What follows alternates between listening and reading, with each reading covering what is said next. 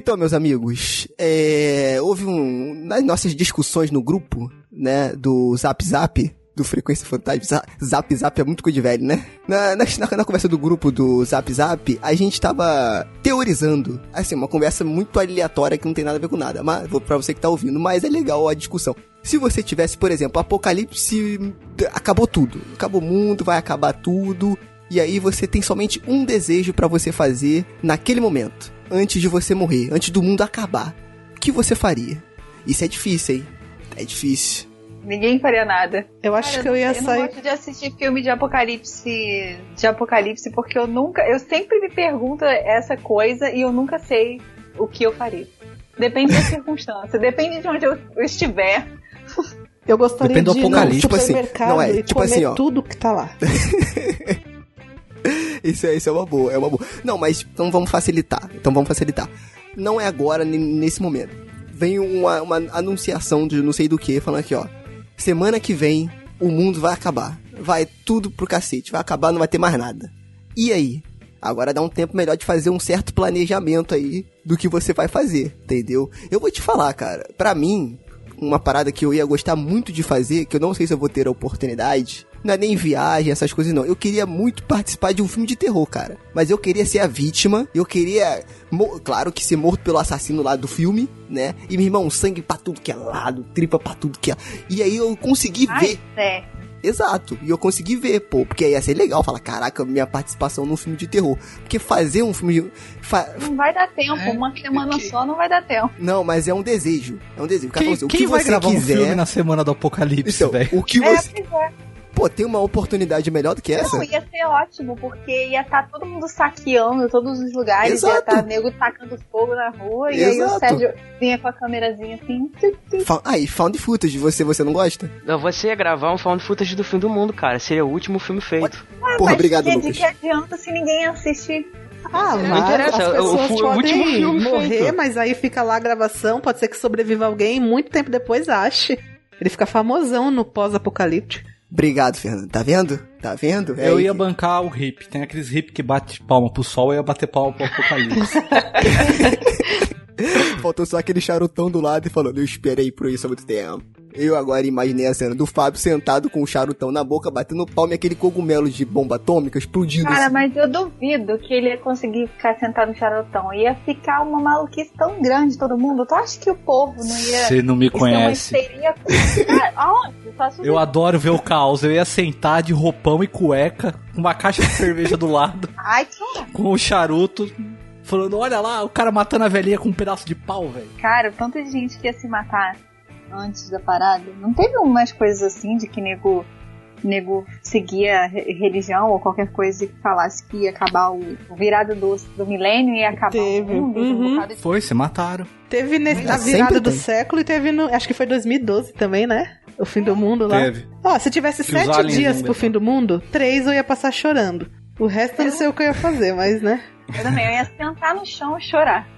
Mas pra que, que vai chorar, gente? Já vai, já vai acabar, não tem jeito. O tempo que você tá perdendo chorando, você poderia estar tá, tá fazendo outra coisa. Não, mas entendeu? cara, eu acho que a gente ia conseguir fazer alguma coisa. A gente ia sair na rua e ia levar porrada. Já pensar tanto Consegue. de dias que eu fui pra faculdade pra nada. Meu Deus do céu. É, tem isso. Verdade, você deu uma boa ideia agora. Negócio de faculdade, eu ia ligar pra uns pessoal que eu estudei na faculdade e falar: toma, seus trouxas. Ah, é uma ótima ideia. Morre! Eu estou ouvindo vingança, é isso mesmo? Eu ia passar de carro na porta dos outros assim e falar: morre! Burn, baby, burn! Ai, Ed iam falar a mesma coisa pra você. Mundo e você, Lucas? Você não falou nada, cara? Eu acho que eu ia fazer que nem o Woody Harrison no filme 2012. Eu ia subir no alto de uma colina e ficar gritando: Ah, lindo, fim do mundo, vem! Esperar o cometa me atingir. Pô, Lucas, a gente faz junto, pô. Eu vou ficar na varanda lá de roupão tomando cerveja. Não é? Racha uma cerveja lá, velho. Nossa, que fechou. Cena, hein? Fechou. Antes, porque vai ser o caos aéreo, vai ser o caos nessa estrada e vocês nunca vão conseguir se encontrar. Ia ser tipo aquele filme. Acho que é. Não, não lembro o nome. Purge? Como é que é? Ah, é. É isso mesmo, né? É. Que o pessoal fica louco na rua matando todo mundo. Todo mundo ia querer fazer os seus desejos, né? Tipo, não vai mais ter lei, você não vai ser preso. Então, o que ia ter de gente fazendo barbaridade? Ah, exatamente. A gente tende a romancear, romantizar, na verdade. Uhum. Esse, tipo, ah, seus três últimos desejos. Ah, queria viajar, queria conhecer não sei o quê. Mas, cara, a partir do momento que o nego falasse que ia acabar o mundo semana que vem, ia virar uma gazarra total. Tanto de gente que ia querer matar os outros, estuprar, Exatamente. sei lá o quê. Tipo aquele filme A Estrada. É, o fato ia ser que a gente ia ficar trancado dentro de casa. E, primeiro que ia acabar as comidas no supermercado, nego ia saquear, ia roubar não sei o que. Eu sou uma dessas, eu ia estar lá. Seus passos. A gente já teve uma prova disso nesse início do ano, já com, com a greve dos caminhoneiros. Pois é. Nossa, é verdade. Cara, nego entra em desespero. É igual histeria quando tem vacinação, que as pessoas que não vão pra área de risco ficam tomando 3, 4 mil doses de febre amarela. As pessoas ficam, ficam malucas. Sabe qual é o nome disso, Pamela? A pessoa sem graça que estraga o sonho dos outros. Porque eu tava sonhando aqui em fazer um negócio, tudo bonitinho, que ia acontecer, você vem, não, não vai ter nada demais. E vai ficar maluco, que não sei o que lá, que não sei o que lá. Não, vai realizar, eu vou fazer e O você Sérgio queria fazer um filme, velho. Eu queria fazer um exato. filme, pô. Não, eu não falei que eu queria fazer o filme, eu queria participar. Você entende que não é o melhor momento pra você querer fazer um filme? É, eu fico imaginando o iluminador falando pro Sérgio assim, cara. Eu preciso ir visitar minha mãe, porque a última semana que eu estiver, aí o Sérgio, não, não, segura esse, segura esse defletor aí que eu preciso filmar aqui, mano. Agora você imagina, o o Sé- Sérgio tá gravando lá o filme, ele quer ser a vítima, né? Aí a pessoa te mata de verdade, porque já que vai acabar o mundo, É, tipo, ah, Aí, ó. fazer outras coisas, dane-se, vou matar esse cara. filme bem real, assim. não vai ser mais punido, né? Você, tipo, Então, mas aí depende. Se Aí é o snuff movie. é, se for uma cena boa e, e se tiver ok, ué, vale, valeu a pena, pô. Já vai acabar mesmo tudo. Ué, Sabe o que, que o Sérgio é? O Sérgio é aqueles vi- violinistas que tocam enquanto o Titanic tá enquanto o afundando. Titanic tá... É Exato, verdade, é obrigado. isso mesmo. muito bom, muito bom. Vambora então, gente, pro, pro cast. Nossa, ficou meio deprimido agora. Ele terminou alto astral. O Sérgio ficou triste com o filme dele, velho. acabou legal, o gente. dele, ele Desculpa. Claro, pô. Vocês não sabem o valor de um sonho.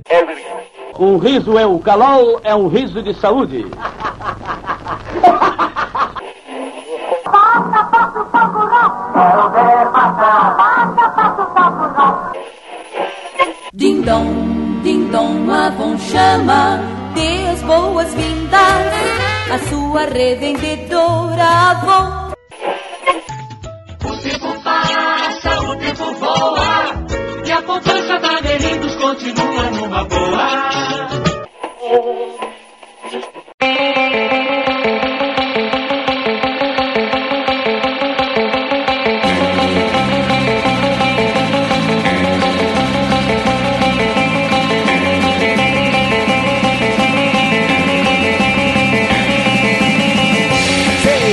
bem-vindo você, ser vivo ou não, nunca se sabe aí quem tá do outro lado, a mais um episódio desse podcast maravilhoso, sangrento sobre filmes de terror, suspense, mistério e todo esse universo. Tudo bem com você aí? Tudo bom? Tranquilo? Eu sou Sérgio Júnior, o host desta bagaça, e no episódio de hoje a gente vai falar do filme que estreou agora em agosto de 2018. Esse filme desgraçado, esse filme desprovido de toda a graça, esse filme que é uma ofensa a quem gosta de filmes de terror, chamado Slenderman, o pesadelo sem rosto. Assim, na verdade, na verdade, a gente é foi um pretexto pra gente falar da lenda, que a lenda é muito mais legal do que o filme, né? Mas aí a gente vai falar do filme aí também, né? E claro que eu nunca tô sozinho. E pra me acompanhar hoje nesse bate-papo, eu estou com ela, minha queridíssima Pamela. E aí, tudo bem, minha filha? E aí, gente, estão? Tudo bem? E esse podcast eu estou revoltada porque eu fico impressionada com a capacidade das pessoas de desperdiçarem boas ideias com filmes lixo. E é Justo. isso. Resumindo, minha raiva. E, acabo- e nem vou participar desse bagaço. Estamos aqui também com ele, nosso pesquisador oficial do Frequência Fantasma, nosso Indiana Jones do terror, Lucas Levino. Sobe agora o som, bota aí um clima de suspense que eu vou falar uma coisa aqui. Ih, tá bom. Fala pessoal, beleza? Aqui é o Lucas e até o final deste episódio eu terei convencido a todos de que o Slenderman é real. Meu Deus. Cara, não fala isso não, porque eu já vi essa droga desse, desse documentário do HBO. Eu acabei de ver o documentário, eu entrei na loja da Renner, né? E viu Irmão, só manequim. tinha manequim sem rosto.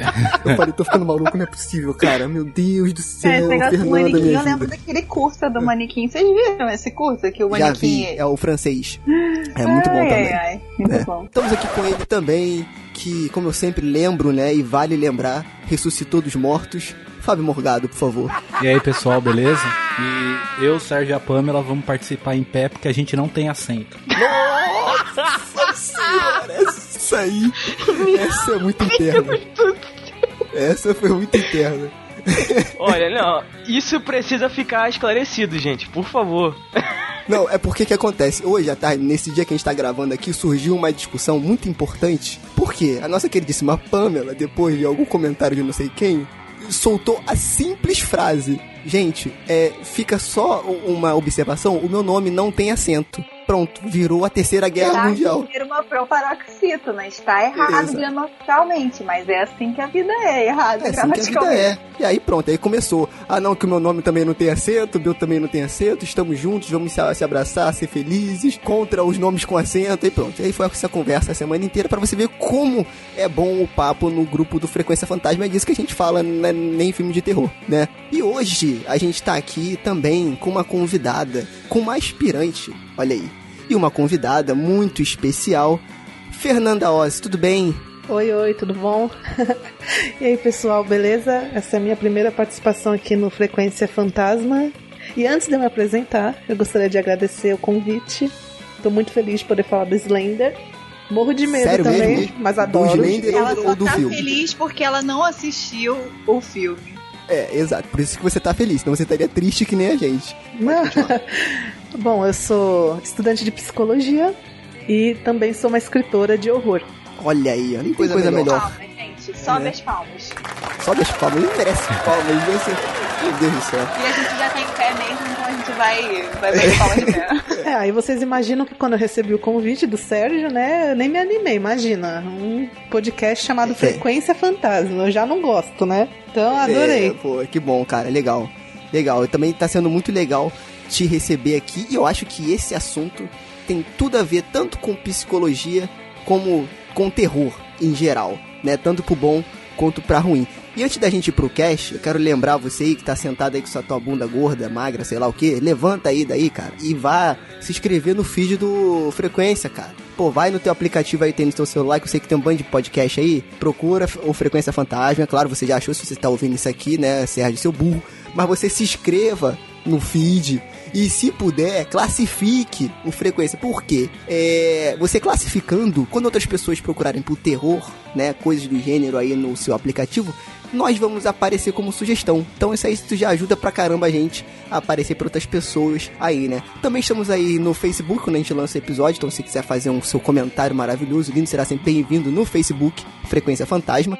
Estamos no Twitter, também, que é o arroba Frec Fantasma. Lá a gente dá algumas dicas do que vai ser o próximo episódio. A gente posta episódio lá, posta algumas besteiras lá. E também temos o nosso novo, que já não é tão novo assim, mas tudo bem. O Instagram do Frequência Fantasma, né? Que é, adivinha? Frequência Fantasma. É só você buscar lá no Instagram Frequência Fantasma que você vai achar. E lá a gente posta os bastidores desta bagaça aqui. O que a gente tá fazendo e etc, né? O que a gente tá assistindo e zais, e zais, e zais. E você... Os sacrifícios que a gente faz, os rituais, os cabeça de sacrifícios, bode, sangue de rituais, básico. os símbolos, exato, exato, isso aí, essas essas coisas básicas aí, né? E aí você também comenta lá, a gente faz algumas votações, em breve a gente vai botar alguns filmes lá pra vocês escolherem sobre o que a gente vai falar, então é bem legal. Acho que eu falei pra cacete, né? Nego já deve estar de saco cheio, então depois dessa, vamos para o cast.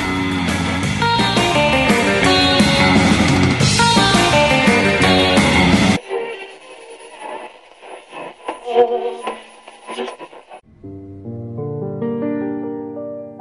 should I travel through the woods? Or should I not, wishing I would? For above me lurks within the trees. No one could hear my deathly screams. The palest man, the blackest suit, bigger than the tallest brute. Six black arms will grab you up or stalk you till you just give up. He'll leave your body not to eat, but to staple your corpse upon a tree. Fear the man, the slender man, for he can do what no one can.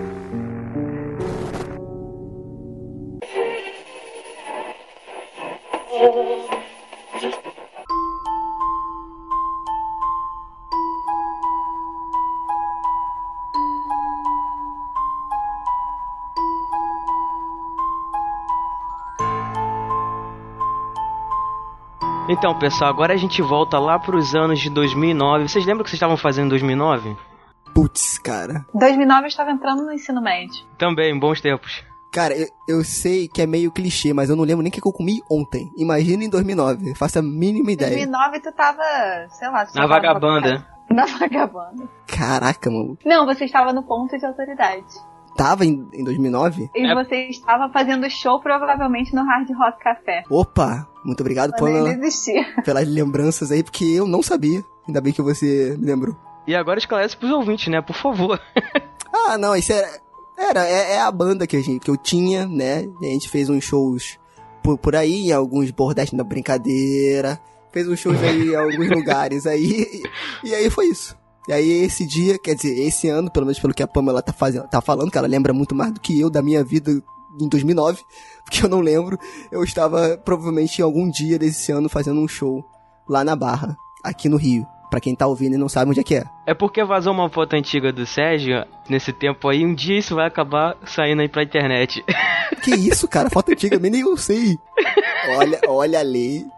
Aquela foto do, dos meninos do- da ponta. Olha, olha essa aí, ó, que tem a lei Carolina Dickman, tá ligado? Posso acionar a qualquer momento. Então, Mas enfim, voltando aqui ao assunto que interessa, que é o Slenderman. Nós estamos falando aqui de 2009, uma época ainda que o YouTube estava começando a dar os seus primeiros passos, entendeu? sim. O pessoal aí, principalmente através de blogs né, e fóruns, estavam aí mexendo na internet com discussões e coisas do tipo. Até que em um site chamado Something surgiu aí uma espécie de competição de Photoshop para ver quem criaria a melhor história, lenda urbana, terror, coisas do gênero. E aí que surge um jovem rapaz chamado Eric Knudsen, utilizando aí um login como Vitor Surge, criou aí uma espécie de criatura que ele deu o nome de Slenderman. Essa criatura aí é- se caracteriza por ser, digamos, um humanoide, né? Não- difícil dizer se é um homem, o que que ele é, mas ele é uma como se fosse uma pessoa extremamente alta, magra, com braços e pernas muito compridas, com uma pele branca e que não tem face, simplesmente. E ele está sempre vestido de ternos pretos. Acho que a maioria das pessoas hoje em dia já deve ter visto alguma coisa do tipo por aí na internet, né? Só que o que acontece é que em pouco tempo acabou se espalhando para a internet e se tornou um meme instantâneo. E aí, a partir de então, diversas pessoas começaram a utilizar essa história e criar suas próprias versões da lenda. E isso daí se tornou aí uma das mitologias, né, da internet, relacionadas aí à cultura de internet, creepypastas e toda essa cultura. É, vale lembrar que esse site, o Something Awful, ainda tá online. Então, se você quiser acessar o site, você pode acessar. Assim, a gente vai deixar as fotos que concorreram ao concurso e ganharam no link aqui para você acessar, no link da postagem, tá? Para você ver é, como que surgiu. Eu não sei, Lucas, se ele criou o nome Slender ou se ele já pegou. Por quê? É difícil quando você pega uma coisa criada na internet, porque ele cria muitas versões, né? Então, assim, a gente vai estudando e vai pesquisando e a gente vai é, pegando referências de vários lugares. Eu vi num site, se eu não me engano, americano, falando que essa criatura, né, que é, a gente conhece como Slender, essas características, são também muito parecidas, quase 100%, com uma criatura germânica, né? E aí eles teorizam que ele, o Vitor pode ter usado é, essa base para poder criar ali o Slender na foto. Mas assim, eu não sei se ele criou o nome Slender, mas enfim, surgiu daí, né? Pesquisando, né, é, o Slenderman ele é comparado muito com algumas outras criaturas, como o Bugman, que a gente conhece aqui no Brasil como Breu ou Bicho-Papão, entendeu? Porque ele é uma Isso, isso. criatura que é... ela não tem é, uma forma, assim, muito bem definida, entendeu? Ele já foi descrito de diversas maneiras, mas aí acabou predominando, né, uma coisa que ficou presa no imaginário popular, que é essa criatura aí magra, alta, braços e pernas compridos, né, o, o Sirius Gil. Sim. Só que em algumas versões ele também tem os famosos tentáculos, né, que ele usa pra atacar as pessoas. Mas assim, o grande detalhe, né, é- são as características de como ele aparece e o que ele faz com as pessoas. Porque é isso que realmente atrai e também causa medo, né, naqueles que estão pesquisando e estão conhecendo sobre a lenda. mais uma vez, como tem influência de várias culturas, vários lugares, né? Ele não tem, tipo, um lugar especial. Ele surgiu nos Estados Unidos, surgiu, sei lá, na Suécia. Não, ele pode estar em qualquer lugar, segundo a lenda, né? Então, assim, falam que ele perseguia só crianças, levava as crianças para a floresta, né? É, é meio que induzia, né? Entrava na mente ali, aí tem toda uma questão psicológica que é legal, a gente vai discutir aqui também. Trazia essas crianças para a floresta, né? Em algumas versões, ele absorvia a energia dessa criança e aí ela ficava ferrada pro resto da vida. Outras versões falavam que ele matava a criança e até tem casos e relatos que até hoje ninguém descobriu. Não localizaram as pessoas que foram desaparecidas e que talvez estivessem envolvidas em algo relacionado com Slender. Foram desaparecidas é muito bom, né? não, é sério, porque tipo, as pessoas desapareceram, mas na verdade não foi passivo, foi alguém que sumiu com elas. Exato, obrigado, Pamela. Complementou, complementou. Então tem toda essa questão, né, de como ele, ele também age, né? Mas eu acho que a coisa mais interessante é a questão psicológica. E como o Lucas falou, também fica uma outra dica aí, que é muito melhor do que esse filme bosta, que é o Marble Hornets que é um canal, também vamos deixar o link no post do episódio, onde ele começou a postar pequenos vídeos. Era um cara que tava pensando em gravar um filme, ele parou de gravar o filme, né, resumindo a história, e aí o amigo desse cara achou essas fitas, né, e começou a postar cada episódio uma entrada, ele chamava de entry. Cada episódio era uma entrada, tem de uma média de 1 a 2 minutos, com uma situação totalmente absurda envolvendo o Slender. Ou seja, complementando com o que o Lucas falou, tipo, foi a ascensão do YouTube.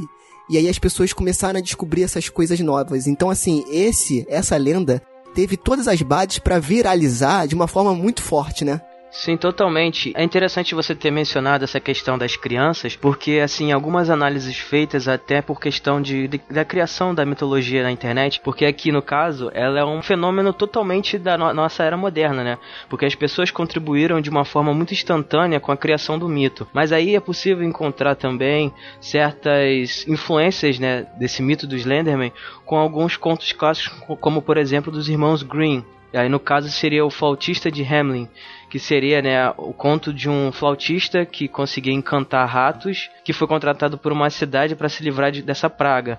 E aí a cidade acabou não querendo pagar ele após cumprir com a promessa, e ele acabou hipnotizando todas as crianças e levando elas para um lago onde elas acabaram se afogando. Boa. Então assim, esse caso dele induzir crianças é, já tem já intrinsecamente ligado a essa questão do mito, né? Que é uma coisa né, do, do, imaginário popular. As pessoas, embora não façam essa associação de primeira, elas acabam criando alguma coisa que é similar a isso, entendeu? E aí é interessante a gente ver como isso influencia até hoje na criação de mitos modernos. E o Slender, ele é denominado pela BBC como o primeiro grande mito da web, né? Sim, sim exatamente. Sim. Quando eu vejo essa imagem dele de terno e com os tentáculos, me lembra muito as imagens que eu vi na internet do próprio Lovecraft.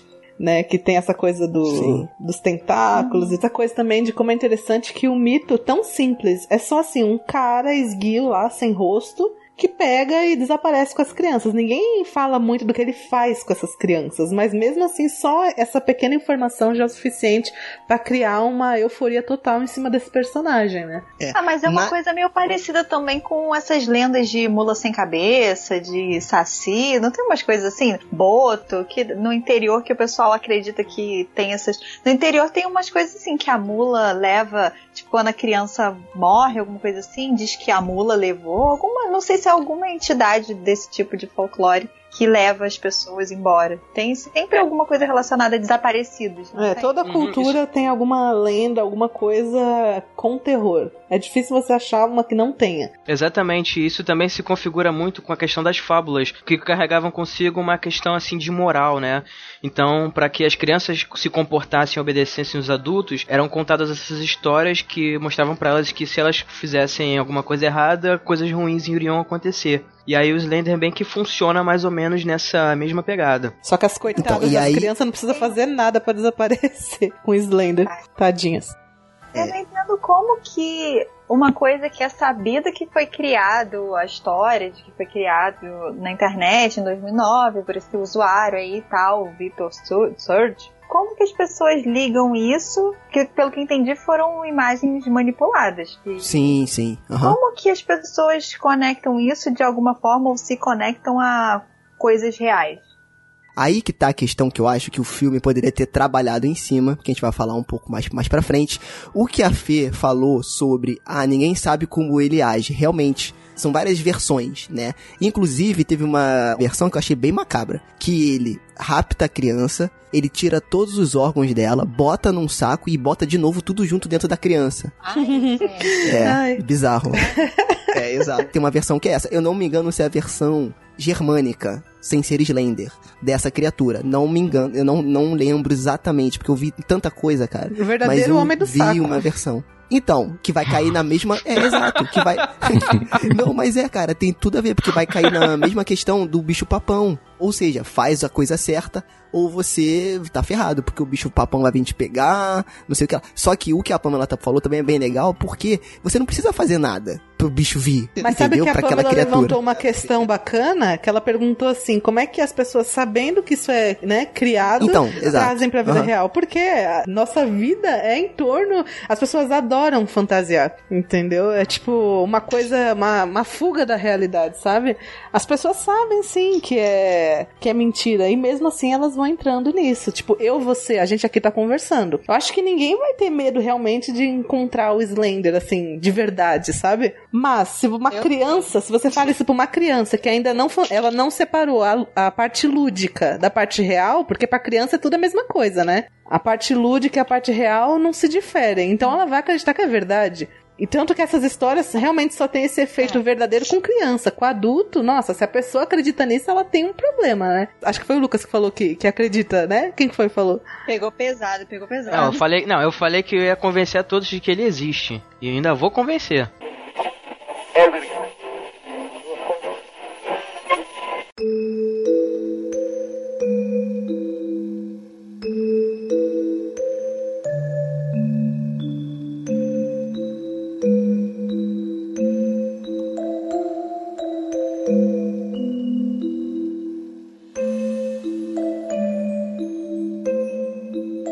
outra coisinha interessante também, o que é que acontece? Tem muita dessa coisa, ainda mais hoje em dia, né? De como, cara, que a internet tem esse poder de viralização. Existem várias creepypastas, o próprio Slender surgiu de uma creepypasta, né? E outras histórias que conseguem viralizar de uma forma, cara. E eu acho que isso tudo é o storytelling. É o jeito que a pessoa conta a história, como aquela pessoa absorve aquela história naquele momento. Tipo, às vezes ela tá passando por uma situação em que ela tá suscetível aquilo afetar ela de uma forma mais forte. Às vezes aquilo é um gatilho, às vezes a pessoa já tem aquele problema, já tem um certo desvio mental, que ele é um, é um gatilho pra ativar alguma coisa. É a mesma discussão que eu sempre converso com o pessoal, que é lance do jogo, né? Que o nego fala, ah, não, que o jogo influencia, influencia. Cara, tudo influencia. Você lê um livro vai influenciar. Se o cara já tem um problema mental, aí eu tô falando como leigo, tá, Fê? Você que tá estudando psicologia pode até embasar melhor. Mas, por exemplo, o cara que tá, ele já tem um problema, às vezes aquilo ele tá no subconsciente dele, ele precisa de um gatilho pra aquilo ali vir com força total. São pessoas, Entendeu? como Então, eu assim- falei, que não separam a parte lúdica, fantasiosa, da parte real. Tem alguma dificuldade de fazer essa separação, né? Porque o comum é, é a por exemplo, se uma pessoa que você, por exemplo, seu avô, que você tem um apego muito grande, te conta uma história assombrada, a chance de você acreditar nisso, mesmo que você seja cético, você vai ficar com aquele pezinho atrás. Tipo, nossa, meu avô tá contando, será que ele tá mentindo mesmo ou realmente aconteceu? Né? Então, beleza. Agora, é de pegar coisas da internet, igual Slender, assim, ou até mesmo um jogo, e isso te afetar dessa forma, realmente é que nem você falou, a pessoa tem algum desvio, algum transtorno, porque. Não tô falando de crianças, tá bom? Tô falando de adultos. Não é comum a pessoa se influenciar a ponto de, por exemplo, a cometer algum crime baseado num jogo, sabe assim? Então, aí acho que entra aquele exemplo do assassino do John Lennon, que ele é o apanhador no campo de centeios lá. É, mas ele, ele que tinha que problema, motivou né? a... Então, exatamente. Ah, não foi o livro que. As pessoas na época queriam proibir o livro e tal, né? Mas é aquilo lá só foi um gatilho pro cara que já tinha um problema mental, né? Sim, exatamente. É porque eu acho que a gente sempre vai cair naquela questão que quando a pessoa não consegue explicar e quando ela não tem a quem culpar, ela vai ter que arrumar um culpado. E aí envolve muita coisa. Envolve mídia, eles têm que eh, separar o vilão do mocinho. Então, assim, eles vão ter que arrumar um, um- um culpado. Sabe? Foi a, foi a mesma coisa que aconteceu naquele caso aqui no Brasil, do garoto que matou os pais e depois se matou lá.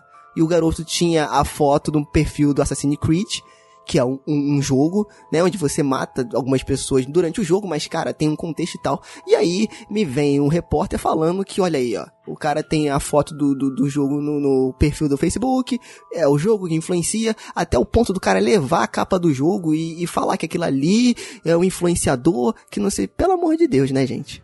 Foram fazer a, a investigação e acharam lá no perfil do, do garoto é, fotos do jogo Assassin's Creed. E aí pronto, isso bastou pra mídia já começar a, se- a criar o vilão e criar o mocinho, ah, coitada da criança, porque o, o influenciador foi o jogo e não sei o que, o culpado foi o jogo, entendeu? Então, ah, forçou demais. É o chamado efeito manada, né, cara? Um repórter que tem toda a mídia ali como instrumento, consegue falar de forma eloquente, cativa a audiência e faz com que todas as pessoas acreditem em, com meia, meias palavras ali com, com versões do fato, né? Com. Pessoas preferem acreditar no mais fácil também, né? Preferem acreditar que o garoto não, o garoto foi influenciado pelo jogo. Ah, e esses, esse tipo de reportagem aí é, é feito pra isso, cara. É pinga sangue, velho. É sensacionalismo. Impossível dar uma criança sem ser influenciada? Não é impossível, né?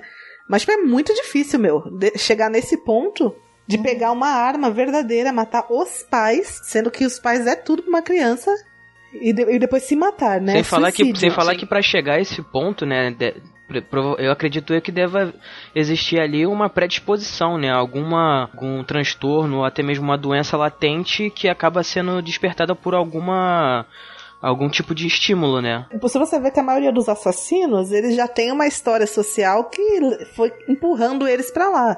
Eu sei que isso tem muita gente que não acredita nisso, que acredita que as pessoas já nascem ou não assassinas, né?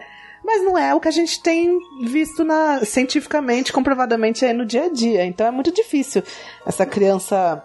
É, né, é, é muito difícil a gente falar, porque cada caso é um caso, assim. É difícil a gente generalizar, né? Mas já entrando nessa questão do jogo, o Slenderman acabou tendo também uma adaptação para os videogames que eu, inclusive, foi meu primeiro contato com a história dele, né? Foi através de um, de um videogame chamado Slender é, The Eight Pages, né? As oito páginas. Que foi originalmente lançado em 2012 para computador e foi distribuído de forma gratuita né, na internet. E aí o jogo cons- constituía de você ser uma, uma jovem que está perdida ali numa espécie de bosque, onde também tem uma, um canteiro de obras, enfim. E aí você tem que sobreviver procurando as oito páginas enquanto o Slender vai te perseguir. E aí no momento que você pega a primeira página, o Slender começa a aparecer para você. E à medida que você pe- pega mais e mais páginas, é, ele se torna cada vez mais violento e começa a apresentar outros, outros poderes né, que ele tem. É, teletransporte, é, os tentáculos, enfim.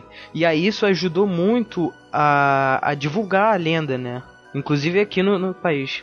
É porque isso teve, teve um papel fundamental. Assim, as características do jogo já favoreciam muito. Porque, primeiro, o jogo era leve. Meio que funcionava em qualquer lugar. Se você botasse o jogo pra poder rodar no caixa eletrônico aí do banco, rodava. Entendeu? Eu rodava em qualquer lugar. Era um jogo indie, né? Era um jogo indie, né? Um jogo leve, um jogo simples. E que virou um viral muito rápido, porque já tinha a base da lenda e ele era muito fácil. Então qualquer pessoa passava para outro link do download, ah, joga esse jogo e tal, é rápido, é rápido né? Ele não é um jogo lento, ele não tem um storytelling, você já começa ali já com, e já é, começa a história. Também foi o meu primeiro contato, E assim. é um jogo difícil, né? a lenda do Slender. É um jogo difícil, é um jogo difícil. Se bem que É. se você decorar mais ou menos onde estão os lugares ali, tem um macete que você consegue. Né? Tem uns malucos na, na, na internet que você vê eles faz tipo zero jogo em dois minutos. Que os caras já sabem onde estão todas as páginas, né? Mas mesmo assim, se você não sabe nada e você é jogado ali, cara, dá um certo cagaço. Então vale a pena você jogar até hoje. A gente vai tentar achar o link pra tentar botar no post aqui do episódio pra você tentar baixar o jogo e jogar. Outra coisa também veio esse jogo, né? O, o, o primeiro, na verdade, se eu não me engano, da lenda, né? Que viralizou. Depois, em 2012 também, ou em 2013, teve um jogo mais ela- elaborado que eles criaram um storytelling, que é o Slender Arrival. Que é uma história mais elaborada, etc, etc. Também tem pros consoles novos, você consegue jogar nos consoles antigos, ou seja, tiveram algumas variações da lenda que impulsionaram ainda mais o nome do Slender. Tem uma questão antes da gente entrar nos derivados e falar desses materiais que seria interessante. Por quê? Eu acho que um dos pontos chaves da criatura Slender, da questão psicológica por trás da criatura. Tem uma coisa que eles falam, vários relatos afirmam que, tipo assim, só enxerga ele quem ele quer, né? Ou seja, ele é tipo uma criatura que invade a mente da pessoa e meio que manipula ela ali, né? E também tem um lance da criatura sem rosto. Ou seja, de você, com medo, criar ali e tentar botar um rosto nessa criatura, né? Eu acho isso muito interessante, porque isso aí são brechas que pode favorecer, né? Tipo assim, a pessoa a ter mais delírios sobre o assunto, porque não é uma coisa de, que você olha e já consegue definir facilmente, tanto que as pessoas não sabem, né, na, na lenda, se ele é um ser humano, se ele é, é, é, ele pode obter várias formas, né, de ser humano, aranha, árvore. Por quê? Eu acho que esse lance dele se confundir com várias coisas, né, isso mexe muito com, com o psicológico. Eu não sei, eu acho que assim, esse lance da, dele não ter rosto, eu acho interessante porque se você for pegar assim grandes vilões, grandes personagens assim de cinema, esse tipo de coisa, você vai ver que geralmente não tem o rosto assim. Você tem o Michael Myers é uma máscara.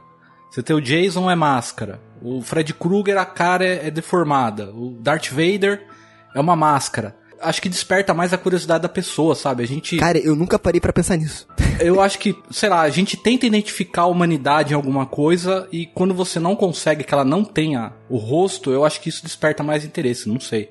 Olha, eu tava pesquisando mais sobre o Slender, né? E esse negócio ficou na minha cabeça. Isso tá me lembrando Lovecraft, tá me lembrando, me lembrando. Eu fui pesquisar.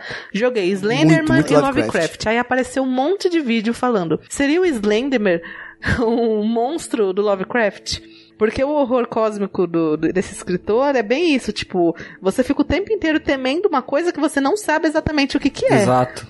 E você não É. sabe pra onde ela te leva, de onde ela veio, o que, que ela vai fazer. E é o negócio dos tentáculos. E eu vi algumas pessoas falando que sim, que esse Victor ele se influenciou no Lovecraft. Mas eu não sei se isso é só bullshit da internet, né? Então não tem como saber se realmente ele falou que ele foi influenciado ou não. Mas eu vejo muito disso nesse personagem. Essa coisa de se inspirar no HP Love- Lovecraft, é óbvio que é, o HP Lovecraft é muito superior, eu acredito, essa lenda do Slenderman, no sentido de que ele não humaniza o, o, o, o medo, o, o personagem vilão, sei lá, dele é muito mais não humanizado, não humano, não tem não tem uma descrição, uma característica tão próxima a gente que eu acho que é o que perde mais pra mim na história do Slender. Essa coisa dele ter a. Desse humanoide. É, dele ter a, a roupa de. Mas eu acho que isso foi inspirado no Lovecraft. Não, mas, mas eu acho que é mais a parte dele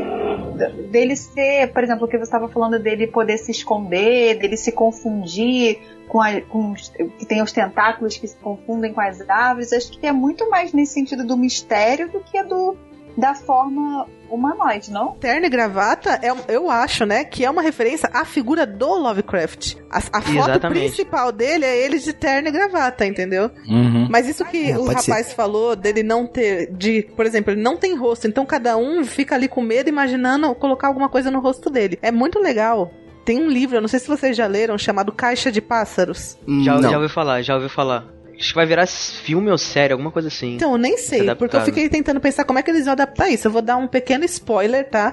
Mas eu vou tentar não falar muito. Que as criaturas desse livro, você não enxerga elas. Então você, cada um imagina o que quer. Então, é isso que dá medo. Porque, por exemplo, assim, às vezes você vem com um monstro, por exemplo, sabe aquele filme Guerra dos Mundos com o Tom Cruise e tal? Sim. Eu não tenho Aham. medo nenhum daqueles alienígenas. Mas eu já morro de medo dos alienígenas, por exemplo, do filme Sinais.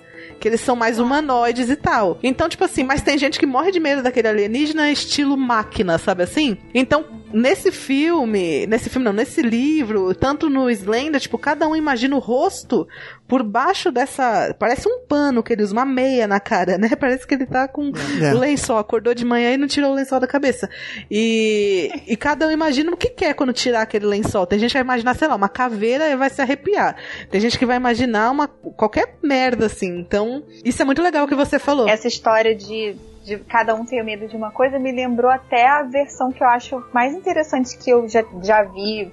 Pode parecer bobo, mas a, a versão mais interessante que eu já vi do bicho-papão é a do Harry Potter. O bicho-papão ele se transforma, na- ele tá na frente de alguém, ele se transforma num- naquela coisa que a pessoa mais teme. Uhum. E isso mu- muda de, de pessoa para pessoa. Então, isso que é interessante, vo- você não ter um, um padrão. Cada pessoa sente medo de alguma coisa que é diferente dos outros. E aí, por isso que essa coisa do terno, enfim, dessa, acho que fica um pouco um pouco bobo quando eles tentam. Fica quase uma caricatura. Até a gente vai falar mais na frente desse found footage brasileiro, que o Registro Secretos da Serra da Madrugada, que na verdade quanto mais aparece o, o, o Slenderman, mais perde a graça.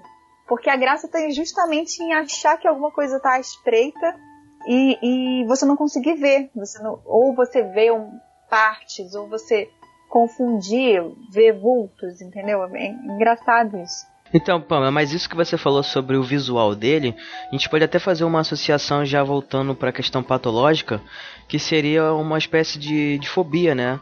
Poderia ser uma automatonofobia, que seria aí o medo de manequins, Saúde. bonecos e estátuas e objetos que se assemelham a pessoas, entendeu? Então, não sei, pode, a gente pode tirar aí uma uma análise um pouco mais profunda do que seria esse, esse visual dele. E também, partindo de um, de um ponto mais, um, mais simples, seria você apenas ver um- uma pessoa tro- é, trombar com uma pessoa do nada, entendeu? Então você tá andando na rua, olha pro lado e tem uma pessoa parada na- ali te olhando, como se estivesse te olhando, entendeu?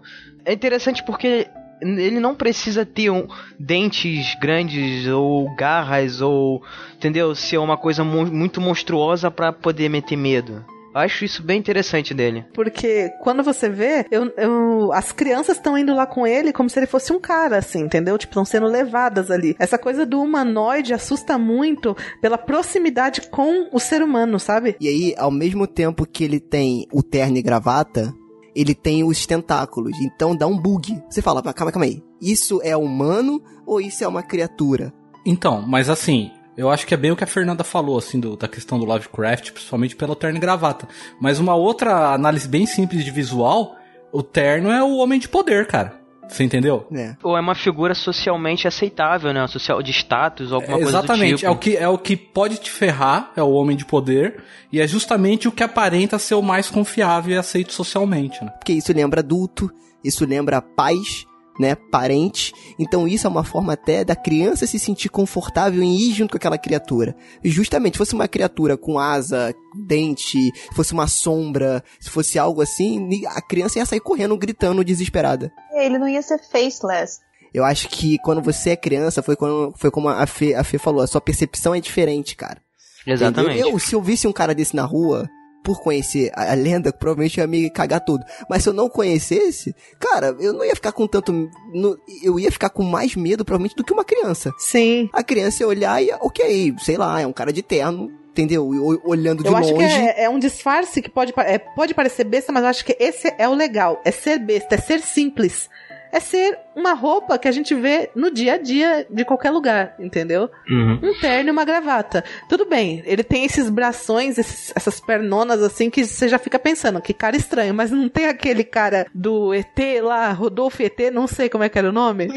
É verdade. tipo ele, assim. Você pensa, cara, ele é estranho, mas beleza, ele não é um alienígena, né? Até ele pegar na sua mãozinha, te levar pro Até meio onde da a gente sabe. floresta e pá, tira os tentáculos, você fala, me fudi. At just 12, these two girls nearly took another classmate's life. Last May, they lured her to a wooded area where police say they stabbed her 19 times. Video of their interrogation being made public for the first time. Who stabbed her first? I think um and he stabbed her first and then I continued and then like she was like, Morgan, make sure she doesn't escape. She told me that she got her in the lung right here six times and then like in the leg a few times.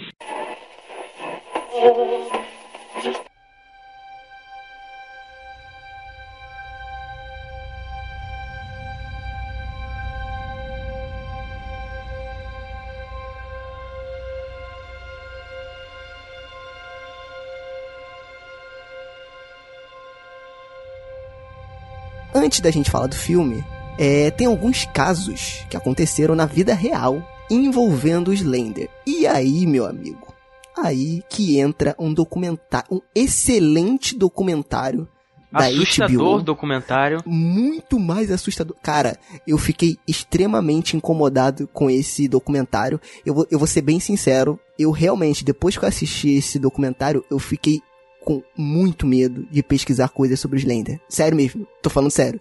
Eu falei, cara, é melhor não ver isso, sei lá, durante uns dois dias pra, ok, pra limpar, fazer aquele de- de- detox, né? E aí voltar de novo, porque, cara, o negócio é estre... o jeito que eles contam a história e eles não mostram a figura do Slender, né, montado em nenhum momento. É só os relatos, desenho, fotos de internet, vídeos de internet, e eu acho que o filme poderia ir mais por aí.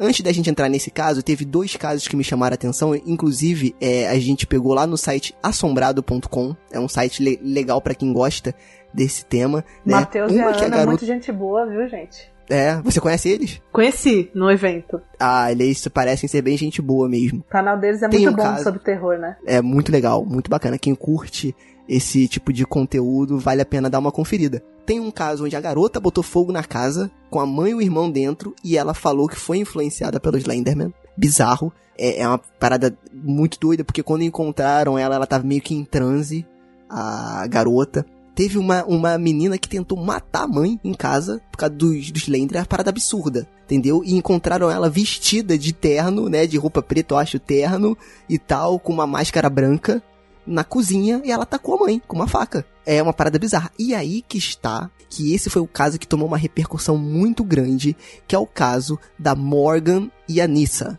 A Morgan Geyser e a Nissa Ware, eu acho que é o nome delas, se eu não me engano.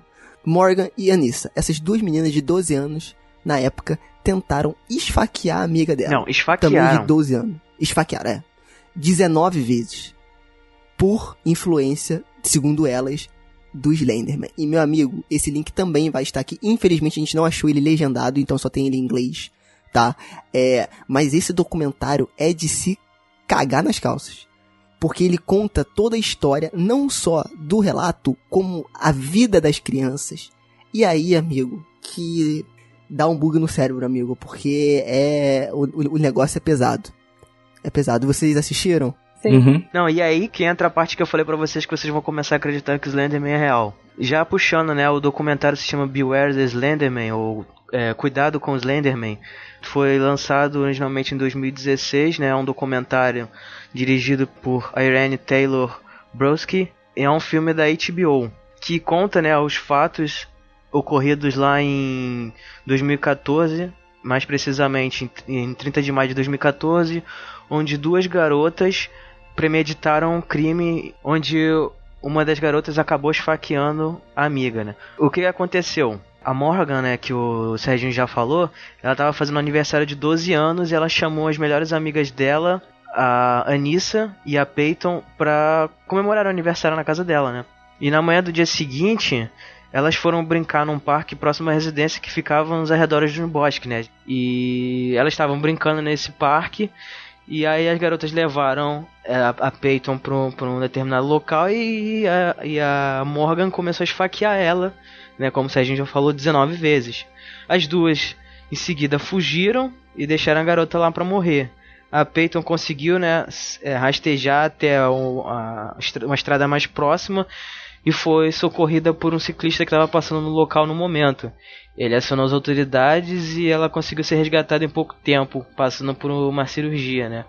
E aí, algumas horas depois, as duas garotas foram encontradas na estrada em direção a uma floresta chamada Nicolette, local onde elas afirmavam dura- durante os interrogatórios que seria é, a residência do Slender, né? Onde deveria existir a chamada mansão do Slenderman e elas se disseram serem proxies. E aí levam, levanta aqui um, um parênteses né, da questão da lenda, que no caso os proxies seriam pessoas é, influenciadas ou até mesmo servos do Slenderman, né, que fazem as coisas para ele, por ele.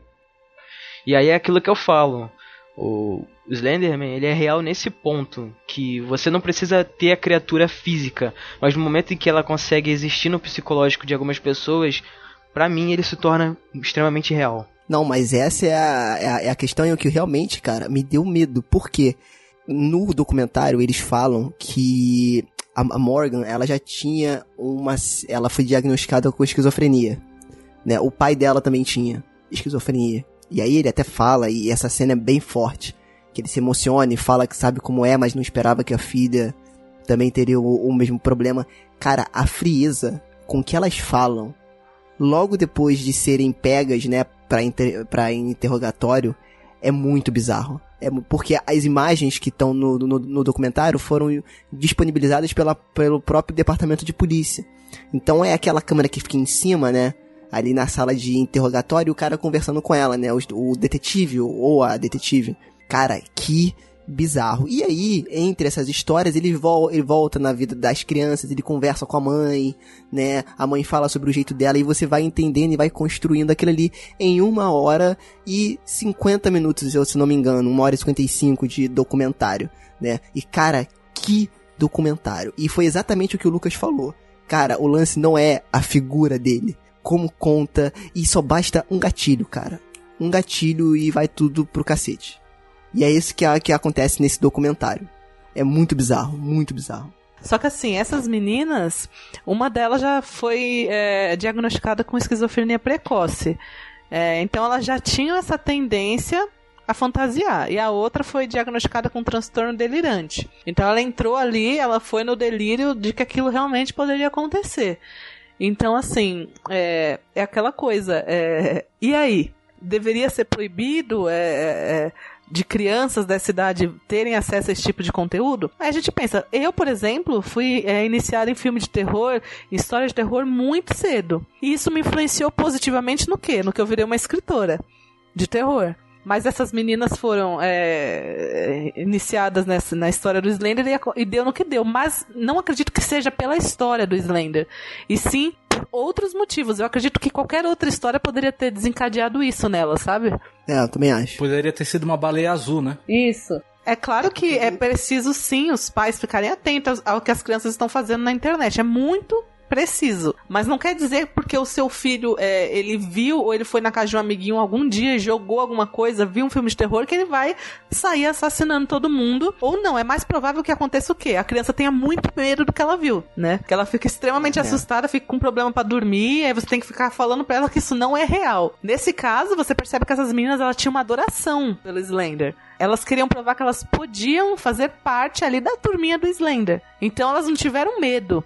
Igual a gente fica, ficou quando viu esse documentário, né? Se sentindo mal, ficou É. com medo. Não, elas acharam interessante a ponto de, ali no, na mente fantasiosa delas, que elas tinham algum distúrbio, né? De achar que elas queriam porque queriam que ele aparecesse pra elas. E o pior, quando elas são perguntadas, principalmente a Morgan, se elas estão arrependidas, elas falam que não. Que não sentiu remorso em fazer. Eu não sei se a Anissa fala, mas a Morgan fala: Não, eu tinha que fazer isso, senão minha família ia morrer.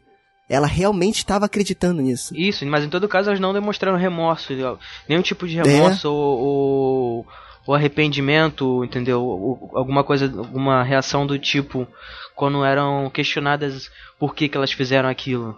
E outra coisa, se vocês quiserem acessar o link que elas leram os contos do Slender, a gente vai deixar no post também, que é o Creepypasta Week. Aí lá você pode buscar o Slender e ver lá, né, por sua conta e risco. A gente não se responsabiliza de nada. né? É. Não, então. é, lá tá a lenda, né? É, por sua conta e risco, cara. Você vai lá e assiste, mas, a, a- leia, né? Porque são vários artigos. A gente vai deixar o link aí. E mesmo que isso aí, se a gente não, não deixe, né? Isso aí, cara, é aberto a todo mundo. É, tá no site do Creepypasta Week. Então é só lá. Inclusive tem outras creepypastas também lá.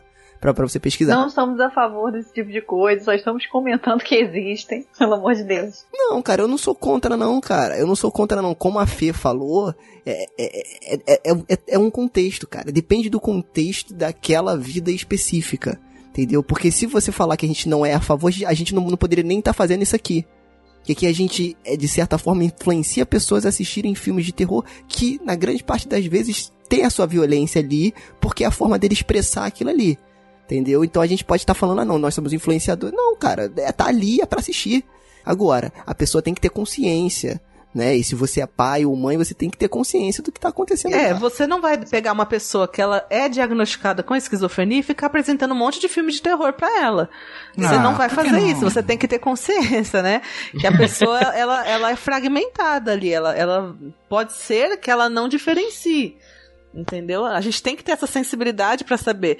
Não vai, você não vai fazer igual a minha mãe fez, que me apresentou um filme de terror com 7 anos de idade. Entendeu? Mas tipo, Acho justo. é, entendeu? É, precisa ter esse controle, mas cada um precisa ver a sua vida, né? O filme de terror ele é muito bom porque às vezes ele, ele causando medo, ele, ele meio que faz uma terapia na gente, sabe? A gente fica ali, a gente se assusta e fica tenso e depois no final passou. A maioria dos filmes de terror é assim, né? Acaba tudo bem. Exceto o Babadook. É, que aí você fica pior quando É acaba. engraçado, acho que porque eu tô, fiquei meio assim, meio bolada, porque o tipo de terror que eu gosto é mais o, o que tem a coisa psicológica e tal. E quando isso vai pra um viés de, de violência física, que não é o que eu. Eu não gosto desse tipo de filme, gosto mais de suspense psi- psicológicos, etc. Eu fico meio. meio avessa, sabe? Mas enfim. Eu gosto Então, também de tá filme mais psicológico assim. É, pois é, porque esses de, de muito slasher, essas coisas assim, não me não gosto. Eu gosto justamente por isso que eu tendo a falar que essa coisa do Slender de ser mais místico e não tão revelado é mais interessante do que o do que a, a caricatura propriamente dita. Mas enfim, Eu não assisti esse filme do Slender, mas é, vocês estavam Fez bem. comentando, né? E eu vi também é, é, vídeos na internet falando sobre ele. E realmente, se tivesse, por exemplo, feito é, baseado nessa história, por exemplo, dessas meninas, mostrando uma coisa mais real e ao mesmo tempo fantasiosa, ia ter ficado muito legal. E aí você, você vê uma das outras coisas também que eu concordo com o Lucas, que a gente pode levar em consideração sim, que o Slender ele sempre esteve vivo, principalmente na figura da internet, que além dele destruir a vida dessas duas crianças, ele conseguiu destruir a vida de uma família inteira. E você vendo esse documentário, você sente isso. Não só uma, né? Três famílias, né? Três famílias. E foi um mérito, cara, totalmente, não só do roteirista e do diretor, mas como um todo. Como o, jeito que eles pesquisaram, as perguntas que eles fizeram. Então, tipo assim, você vê como que aquilo ali afetou não só as crianças, mas a família inteira. Entendeu? E aí, no final, se eu não me engano, o pai da Nissa, não, da, da Morgan, eu acho, que ele fala que ele nunca acreditou nessas coisas. Mas a partir de hoje, ele acredita. E ele fala que realmente aquilo ali existe, né? E que ele pode entrar na cabeça de qualquer um. Então, é isso, cara. É, é, é muito bizarro. Esse documentário, gente, então tá é aí. muito, então tá aí, o. Slender existe, ponto. Dessa forma eu Mas assim, acredito. eu acho que um dos motivos do filme ter, ser tão ruim, esse filme aí do, do Slenderman, eu acho que tem a ver até com esse caso, porque, se eu não me engano, quando esse filme tava sendo finalizado, na pós-produção, a família das meninas lá, que tinham sido condenadas lá, estavam criticando que ia fazer o filme, que isso daí podia influenciar, começou um debate nos Estados Unidos, sabe? Meio bafafá, de tipo, pô, vai explorar esse negócio de Slenderman, já viu o que aconteceu com aquelas meninas, pode acontecer de novo tal. É, é bizarro, porque no filme, de certa forma. É, a história é bem Aí parecida. que tá. É, Então, mas é- ela muda. Você vê que a a história ela tem uma virada brusca, É. entendeu? Sim, é. It's okay. Can you can you please describe what he looked like? It was tall.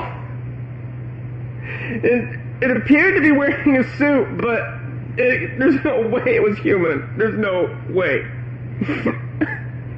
the the arms are almost to the ground. I, I, I've, ne- I've never seen anything like it. it it's face. It's okay, Thomas. You can continue. That horrible fucking face! Just staring at me! But no, there was no face! There was no eyes! What did I see? Thomas, please calm your. No! No! I fucking saw you, son of a bitch! It took my Jessica! It's now coming for me! I can't sleep! I can't live! You don't know! You don't know! Oh God! Oh God! It's Thomas, calm down. Ah! It's right there! He needs to behind you. pain. Talk to- Ah! Hold, hold it.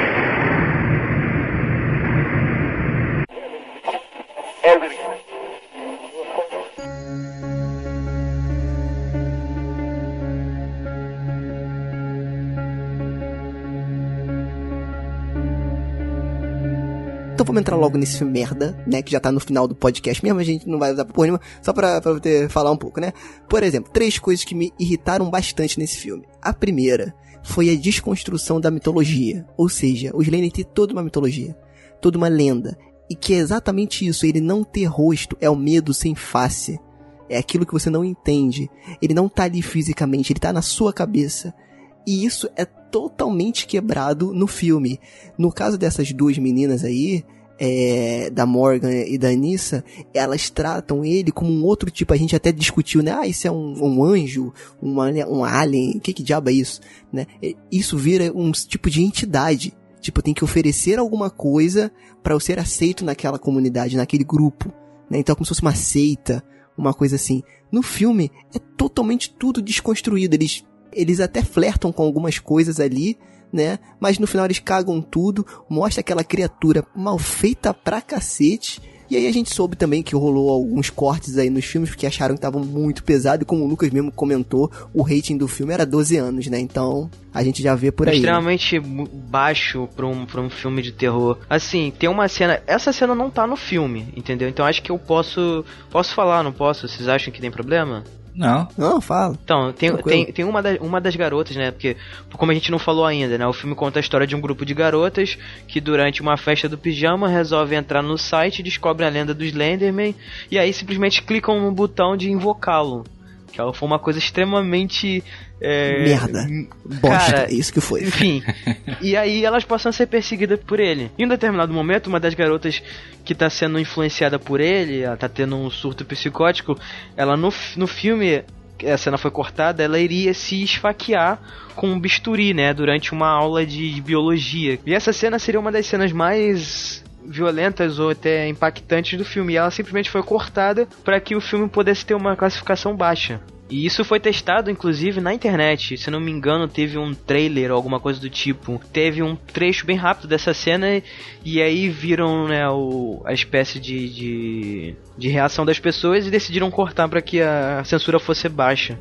Antes da gente falar do, do- de- dessa, dessa desgraça de filme, né? Pra finalizar esse, esse episódio, tem um filme. É, Registros Secretos da Serra Madrugada, um filme brasileiro de produção brasileira independente, lançado em 2013. Ele tá de graça no YouTube, 42 minutos de filme, se eu não me engano. E cara, eu achei uma da, um dos melhores materiais de, sobre o Slender na internet.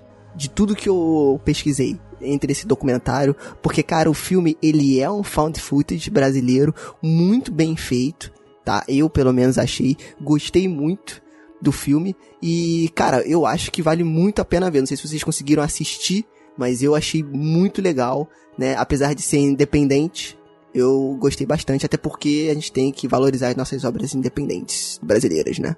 Então, o que me chamou a atenção desse filme foi justamente ele ter pegado mais a questão do videogame do que da, da mitologia em si. Exato, exato. Que eles poderiam ter usado no filme novo, cara. Tava tudo ali, eles tinham muito mais recurso, cara. A floresta muito mais aberta, muito mais imensa. E aí jogaram, amassaram essa ideia e jogaram na lixeira, com certeza. É, no caso do filme, né, ele conta a história de um grupo de, de, de pessoas que vai fazer uma investigação sobre casos que estão acontecendo nessa região, né, Serra Madrugada, de desaparecimentos. E aí todo o background do Slender já, é, já existe, já é uma coisa da internet. Ninguém. Não é um Isso. mistério nem nada. As pessoas sabem o que é. O homem esguio. E aí eles vão lá investigar como uma espécie de brincadeira, alguma coisa assim. E aí a coisa toma um outro rumo, né? Vira.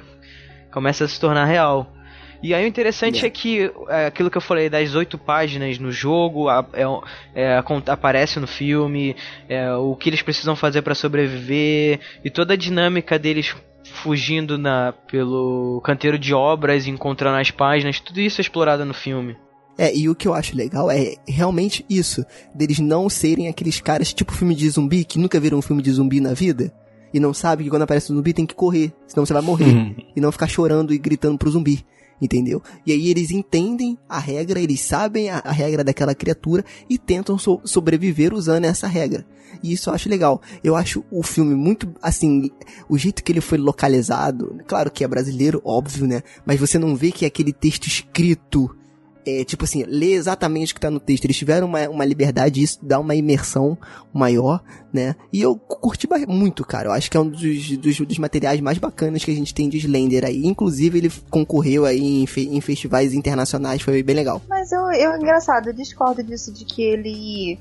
De que ele. Tipo, porque pra mim eles foram investigar o negócio do Slender e eles demoram muito pra cair a ficha. É o típico de filme de terror de pessoas que não veem filme de terror. Como é que eles estão indo investigar o Slender e aí chega lá e eles teimam em, em- entender que estão acontecendo as mesmas coisas que acontecem com as outras pessoas? Não, mas eles aceitam. eles. Mas, mas, mas eles Não, aceitam isso. tal daquele Romero principal demora séculos pra aceitar. Então, mas aí que tá, porque é o lance do ceticismo contra o outro cara.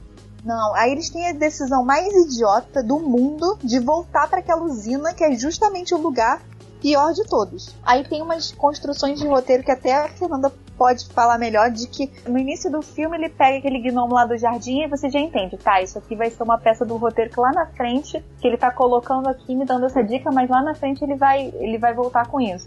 E aí lá na frente ele coloca o gnomo no meio da estrada, aí você, tipo, do nada, aí você fala, não, agora eles vão dar um jeito de ir embora. Mas como que eles iam embora, Pamela? Como que eles iam embora? Eles iam ficar no carro? Fica no carro, não volta pra Mas lá. aí que tá, eles, ele- tudo, você pode não aceitar e achar a decisão idiota. Mas tudo faz sentido. Eles têm que voltar pra tentar a comunicação. Eles estão no meio do mato e o cara já viu alguma coisa no, naquele mato ali. Então eles ficam nesse, nesse, nesse negócio. O que eu achei bobo no filme, eu gostei. Eu recomendo, acho que tem que assistir. Mas assim, o que eu achei bobo é que assim, eles ficam presos da merda que dá por causa de uma chave do carro. Que tá com o cara lá que morreu. Sabe que eu não entendi por que, que o cara que não estava dirigindo estava com a chave do carro? Tem uns furos de roteiro muito grandes, só que é um filme independente. E eu gosto desse tipo de filme, que é ruinzão assim mesmo, pra ser ruinzão, sabe? Tipo, ninguém ali teve muito. de- me desculpe aí o, né, o, o roteirista se estiver escutando, mas é, eu, eu acho que esses filmes Cara, eles mas não eu acho são que esse tipo de feitos filme para serem precisa ter. espetaculares, entendeu? Eles são feitos, tipo assim, mais pela diversão também, entendeu? Eu gosto muito do, do cinema de horror nacional que a gente tem agora, é, mas existem outros filmes de, de horror nacional que, assim, não tem esses furos que tem esse. Então, foi um pouco maçante pra mim ver, porque eu pensava, não acredito que vocês estão fazendo isso, né? Tipo, mas é o que tem aqui e eu achei que, assim, não foi hora perdida que eu tive, sabe? Assistindo. Vou botar a Pamela pra assistir A Noite dos Chupacabras do Rodrigo Aragão. Eu amo. Aí, aí, Esse filme é aí sensacional. a gente tá falando de um diretor brasileiro. Eu amo Rodrigo Aragão. É maravilhoso, meu. Os filmes dele e tudo. É isso que eu tô falando. Quando eu falei, eu pensei nele, eu só não falei. Entendeu? É, exato. Não, é porque o lance que eu acho assim, eu, eu até botei isso lá no, no grupo do WhatsApp mais cedo, e aí é um pensamento meu particular, e vocês podem discordar, é, é com vocês. Eu acho que, primeiro, filme found footage, eu acho muito bacana, porque é o lance, não é o meu estilo de filme preferido, mas é o lance daquele, cara, é o bruto, é aquilo ali, entendeu? E você vai ter que sentir medo porque realmente aquilo ali foi o que aconteceu, entre aspas. Sei lá, eu acho que quando você encontra uma fita, você encontra por acaso e você vai assistir aquilo ali, pra mim não tem que ter montagem, não tem que fazer sentido, tem que assustar. Te assustou? Era isso que ele tem que fazer. Entendeu? Quando, por exemplo, quando você começa a ver um texto muito construído, as coisas fazendo muito sentido, não é mais found footage. Porque ele não foi achado. Aquilo ali foi achado e montado e virou um filme. Essa é a questão. Eu entendo o estilo found footage, que é a câmera na, na mão. Mas, meu amigo, me assustou.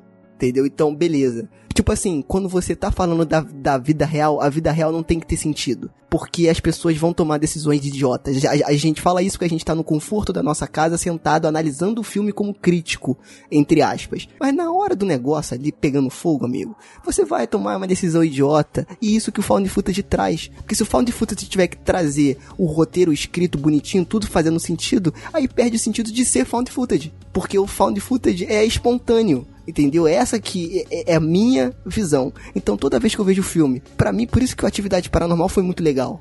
Entendeu? Porque era só a câmera parada ali e o cara tendo o que fazer, entendeu? O cara tá passando por uma situação de merda e ele fica filmando pra quê, amigo? Eu já teria jogado a câmera muito fora, fora muito tempo. Isso é o que tem mais no YouTube com aqueles Entendeu? videozinhos feitos com câmera parada, ou então found footage de pessoal gravando alguma situação familiar normal e aí o cara insere ali digitalmente na pós-produção um monstro, uma criatura ali e pra todo mundo ficar discutindo se, se é real ou não, entendeu? E várias vezes isso viralizou aí na internet. Mas depende, nós temos filmes desse estilo muito bons, que não tem esses, essas pegadas assim de, ah, vamos fazer aqui parecer bem trouxa porque as pessoas estão filmando e elas são bobas, entendeu? Porque quem é que tá filmando enquanto tá morrendo? Por Exato, exemplo, aquele exato. filme, é, Assim na Terra como no Inferno. É nessa pegada, mas é um filme que não tem tantos furos assim no roteiro. É porque eu acho que pra ser um bom filme found footage, ele tem que, ele tem que se justificar o porquê que o cara tá gravando. Entendeu? Essa é a, é a, é a- é questão. Porque, meu amigo, quando tu vê que o bicho tá pegando, É eu essencial, duvido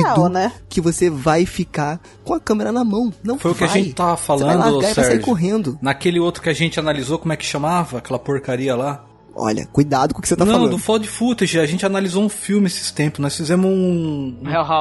Hell House. Lembra que o cara Nossa do nada tá com a filmadora e vai filmar a menina de calcinha porque ela tinha que aparecer de calcinha no filme? Exato, então, isso aí, aí não dá, né? Aí não- já não é found footage. Ela tá com o namorado e o outro tá com a câmera filmando ela de calcinha. Tipo, nada a ver. É só porque a atriz tinha que aparecer assim. né? Tem Exatamente. muito disso, porque é o que mais tem em filmes de terror, né? Agora não tanto. Eu tô gostando muito desses novos filmes de terror que estão vindo, porque não tem tanto, tipo, bunda e tal. Me irrita um pouco, sempre me irritou. É tipo Bruxa de Blair, que antes tem um bando de adolescente chato transando lá, tentando transar, sei lá o quê.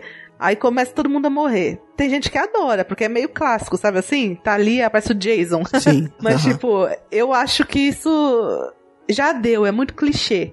Entendeu? Então, ele teve sua época. Pra Jason, pra Michael Myers Exato, foi importante, obrigado. entendeu? É, concordo. Pra Fred. Krueger, agora. Aquilo ali é um retrato de uma É. época, pô. Agora, eu acho Ele que pra fica fazer terror não época. precisa disso, entendeu? Pra fazer terror, você Não. precisa do psicológico. Hoje em dia a pegada Tanto é que outra, esses né? filmes, quem assiste hoje pode achar legal pelo contexto histórico que tem, mas tipo assim, mano, não assusta. Uhum. Não assusta de verdade. Tipo assim, você vai, você vai pegar, é, por exemplo, a, a bruxa de Blair até assusta porque tem essa questão do que, ai meu Deus, sabe assim, tá acontecendo de verdade. o pessoal tá ali e acha que tipo é baseado em fatos reais, sei lá o quê. Todo filme que aparece baseado em fatos reais já dá aquele medo. Por isso que esse documentário da HBO me assustou, né? Porque falava desse negócio das meninas, é coisa real. Então isso assusta. E não tinha atriz, né? Eram elas. Apesar de tudo, né, dos furos que a gente vê no roteiro e tal, eu acho bacana por ser uma produção independente, brasileira, que pegaram essa lenda e tentaram fazer o melhor. E que façam mais, que venham mais pessoas e façam. Mas se você tá pensando em fazer, tá ouvindo esse podcast e tá pensando em fazer um filme, faça. Mas se atente a essas pequenas coisinhas, porque não é porque a gente tá fazendo na brincadeira assim, independente, eu também faço filme independente a gente toma esses cuidados, né? Pra depois, quando a pessoa vir questionar a gente, a gente não saber responder por que que tal personagem fez aquilo ou não fez. Mas isso não é uma. A gente tá. Parece que a gente tá pegando no pé, assim, né? Do, do cara que fez o Ah. filme. Uma crítica tão, tão dura, né? Mas acredito que não. É um, que nem falou. Todo mundo aqui falou que, tipo, curtiu o filme. Né? Vocês falaram agora. Sim, sim. Qual filme? Serra Madrugada. Sim, sim. Tipo, a gente curtiu, mas, tipo assim, realmente teve essas. Falando em roteiro, teve sim umas coisas bem O- sem noção. Mas em questão do Slender, eu não achei nem um filme tão bom do Slender. Então, tipo assim, no- é- essa crítica se eu, eu, eu estendo ela pros filmes americanos também. E principalmente pra esse último filme que vocês estão falando aí, que foi uma merda, né? Então, tipo, essa crítica que eu fiz agora ao roteiro desse filme que eu assisti, eu estendo ela aos outros documentários que eu vi na internet sobre o Slender, que eu também achei bem, bem murchinho, assim. Aham. Mas o documentário foi bem escrito, né? Por isso que eu recomendo também, se tiver ouvindo e quiser ir atrás, vai primeiro do documentário pra não se desanimar. Eu não sei se isso vai entrar, mas foi uma, uma parada que eu percebi no roteiro, Fê, que eu queria comentar contigo. Aham. Que eu achei sensacional quando elas estavam no tribunal, em todas as cenas do tribunal, eles não podiam filmar a cara delas. Aham. né? Elas estavam ainda no, no lance juvenil ainda, eu acho, né? Na corte juvenil e tal. Cara, e ele filmava, isso é uma construção de roteiro, né? Pra poder contar a história. Ele filmava os pés dela, a mão dela ansiosa, os pés balançando. Você vê que ela não tava confortável com aquela situação. E isso já conta a história, entendeu? Não precisa ele botar. Isso, é- isso foi muito bom. Isso cara. daí é, é jornalístico, cara. Isso É que eu achei legal. aham. Isso foi muito foda. E agora vai explodir a mente de vocês. Quem é que a gente vê as mãos e os pés, mas não vê o rosto? O Slender. Caraca, boa. Pois é, isso que eu tô falando. Boa. Ele existe, É. cara. Ele tá por aí. Mas infelizmente a gente tem que voltar pra essa merda de filme, né? Então só pra fazer um, um resumo, né? Ele foi dirigido pelo Sylvan White. E aí que tá mais uma crítica minha, que aí pessoal também, Não, longe que eu não quero que isso aconteça, né? Assim, no meu gosto pessoal. Mas, por exemplo, esse cara, ele não teve vivência nenhuma em filme de terror. Assim, eu não tô falando que isso é ruim, porque, por exemplo, o cara do Get Out, que dirigiu o Get Veio da Out, ele também não tinha feito. Ele é da O comédia John e tal. Krasinski também foi, veio da comédia. Exato, também com um lugar silencioso. Só que, cara, esse cara fugiu muito do que é um filme de terror. Acho que ele não teve nenhum cuidado de pesquisar sobre. Porque foi um filme muito qualquer coisa, cara. Esse cara fez o The Loser de, de Que é uma 2010. porcaria. É, é, exato. E que dirigiu alguns episódios do Havaí é, Five Zero, né? E o The Following, que é uma série legal, curto também. E The Americans, né? Ele, ele dirigiu alguns episódios dessa série. O roteirista, que é o David Brick, ou Brick, não sei, eu não achei nenhuma referência desse cara, não consegui achar muitos Ele filmes. fez os, as receitas da vovó Palmeirinha. Provavelmente. Me para, as mó boas receitas dela. E o filme, cara, foi essa draga aí, né? Eu acho que não tem muita coisa pra pra poder falar desse filme. Ele tenta contar a história do Slender e acaba que não conta história nenhuma. Você não se apega nada com os personagens, né? É, agora é a hora de destilar o ódio. Parece que é um monte de fragmento jogado e costurado. o filme muda no meio. É várias cenas whatever, que tipo não tem não tem motivo, não tem início nem conexão com, não tem conexão com a, com a cena anterior, nem conexão com a próxima cena, maluquice. E sabe qual que é o pior? É que o cara gasta, tipo, sei lá, 100 mil dólares pra fazer esse filme e ele lucra pra caramba. Lucra muito. É. É, muito. Porque o povo vê Slender, aí já vai atrás, né? É porque eu também acho que, assim, tem uma questão que aí a gente vai, a gente vai entrar numa coisa mais de indústria. Mas aí a Fê, até como já tá nesse meio também, pode até dar a opinião dela, eu acho que ia ser muito bacana. Eu fico meio assim também da gente não. A gente fala tanto de terror e que tem que ter mais filme de terror e tal. E a gente, sabe, não incentivar de alguma forma. Eu acho que a forma que a gente pode incentivar, mesmo filme, filme sendo merda, é ir ao cinema, cara. Porque se as pessoas não vão ao cinema pra esse tipo de filme, não tem esse tipo de filme no cinema. E aí a gente tem que começar a buscar por outros meios, principalmente aqui no Brasil, que o acesso é muito mais complicado. Então assim, é ruim, é uma bosta. Foi, foi uma bosta. Eu não, não gostei nem um pouco de ter gastado o meu dinheiro. Mas a gente tem que incentivar os bons filmes. Na outra semana a gente foi ver Hereditário, que é um puta filmaço. Filmaço Exato, mesmo. entendeu? Então, assim, eu acho que tem dois pesos e duas medidas, né?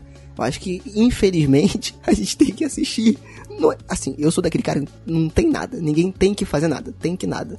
Mas eu acho que se você curte, né, esse estilo, é legal a gente dar uma incentivada de alguma forma. Mas, assim, esse meu dis- discurso todo aqui, palestrinha, não adiantou nada, tá? Porque o filme é uma merda mesmo. É uma bosta. Sim, é mas o que você ruim, é falou muito tem sentido, sim. Porque se a gente ficar na cabeça, ah, eu adoro terror, mas os filmes que estão saindo é tudo uma merda, não vou assistir no cinema, eles vão perceber que tá fraco e não vão mais fazer. Porque, infelizmente, muitas das pessoas que escrevem terror, seja aqui dentro do Brasil, aqui não tanto, porque a gente começou agora, né, com esses filmes mais de terror no Brasil. Mas lá fora, eles pensam assim, não é, não faço terror porque eu amo terror, faço terror porque vende. Se não tá vendendo, eu não vou fazer. A maioria é assim, então realmente vai diminuir muito. E aí a gente vai sofrer aqui, né, procurando novo filme de terror e não vai ter. Ah, não, sim, tá vindo uma nova onda de filmes de terror brasileiros que vale muito a pena ser destacado também em um futuro episódio. Sim, sim, com E eu certeza. tô muito feliz com esse nascimento aí. Nascimento não. Não sei se eu chamo de nascimento, renascimento, sei lá o que, ascensão dos filmes de terror brasileiro. Porque, meu, tá da hora. É, então, eu não sei se tem algum filme desses aí distribuído pela Globo Filmes, mas a partir do momento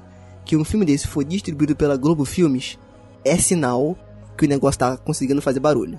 Entendeu? Eu não sei se aquele Animal Cordial que estreou no cinema, que eu tô muito ansioso pra ver, não consegui ver ainda, ele foi distribuído pela Globo Filmes, né? Que tem o Murilo Benício, etc.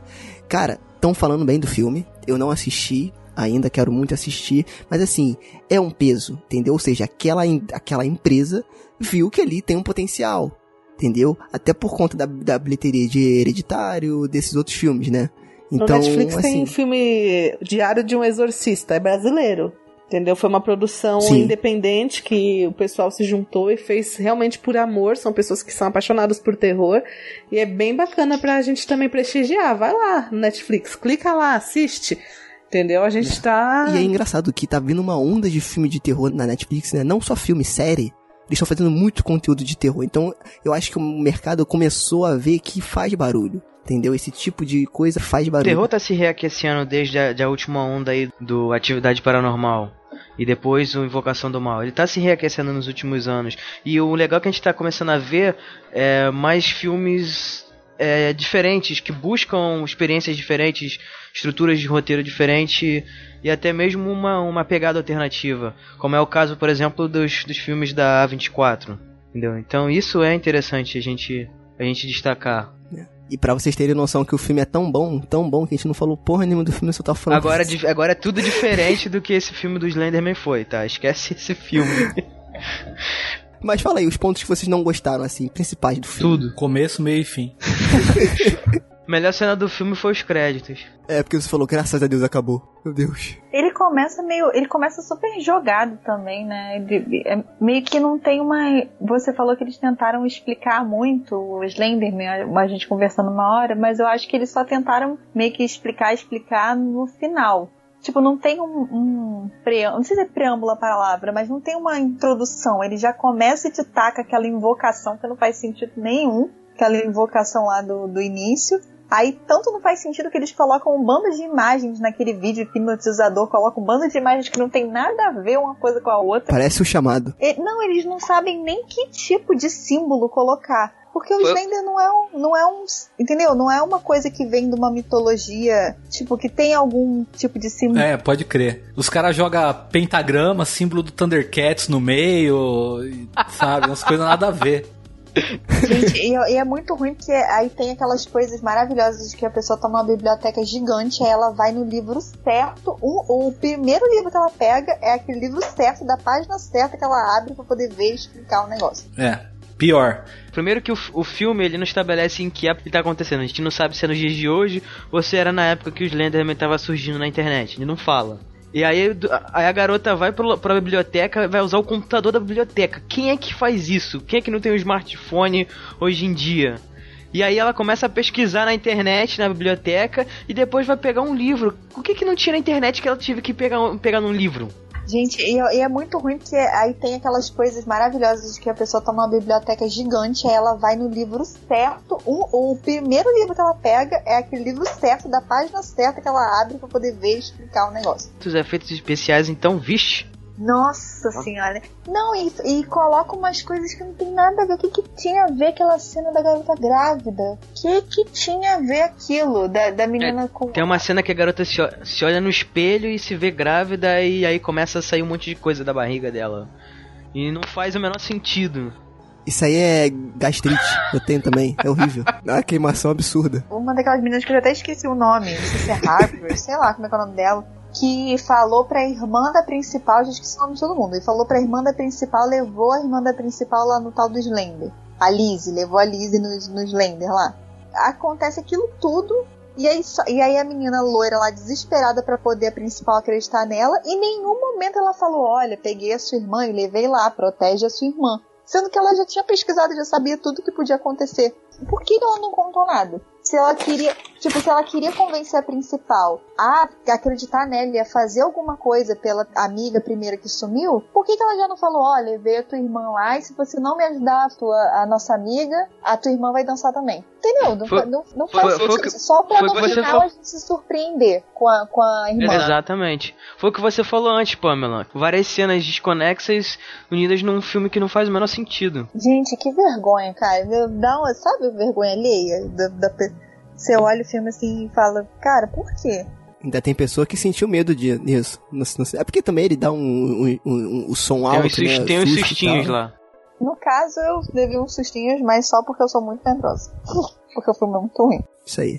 E Fê, o- e o que, que você tem a dizer sobre isso tudo? O que eu tenho a dizer é que participar desse podcast me trouxe uma reflexão assim, que eu fiquei pensando, o Slender não tem rosto, né? E ele sequestra crianças, tipo, na verdade ele é todo cara sequestrador, tipo, ele é o rosto de todos os sequestradores, entendeu? Eu fico pensando que, tipo, ele ao mesmo tempo que ele não é ninguém, ele é todo mundo, assim, tipo. Eu brisei assim pensando nisso, Olha sabe? aí, olha aí. Mas olha aí, cara. Isso é quase uma reflexão do He-Man. Se o Emerson estivesse aqui, ele estaria chorando agora. Não, não, se o Emerson tivesse aqui, você que tá ouvindo isso, se o Emerson estivesse aqui, ele ia falar: Caraca, eu vou começar a tirar a roupa agora, tô muito feliz. Pronto, eu começar a tirar a roupa, começar a pular na cama. Ainda bem que o podcast é quase- só o áudio, não tem E vídeo. outra, isso aí foi quase uma reflexão do He-Man, né? Tipo, fique de olho, criançada. Se vocês verem o Slender na rua, ele pode ser um sequestrador. Não aceite balas. Até a próxima. Tipo isso. Vai embora, né? Agora, esse podcast só tem que terminar de uma maneira. Com frases do He-Man. Caraca. Ai, cara. E aí, boa, bom gancho, Lucas. E pra terminar o episódio, né, falando dessa, desse filme maravilhoso, quero que vocês resumam esse filme. Isso vai ser lindo. Quero que vocês resumam esse filme em uma frase ou uma palavra, por favor. Eu começo. Não assisti. que bosta, corta isso, por favor, tá? Só pra você. Não. Não, vai, vai, vai, Já então. era, já era. Ai, meu Deus. Eu- a mesma coisa que eu falei no início, uma ideia boa, mal aproveitada. Eu acho que o Fábio já dormiu já. Fábio? Ih, E assim que Tô a gente falando? pega a pessoa que vai embora e não fala saída nada. francesa. Foi Saída no banheiro. francesa. Ele caiu mesmo, cara. Ele caiu? Ele caiu? Caiu. Pelo menos ele não tá aqui on, on não. Ai, meu Deus. E o Slender pegou alguém. Fábio? Fábio? Fá- Saiu mais alguém. Alguém saiu agora. Saiu outra Não. pessoa aqui. Tô ficando com medo? Gente, Gente, socorro.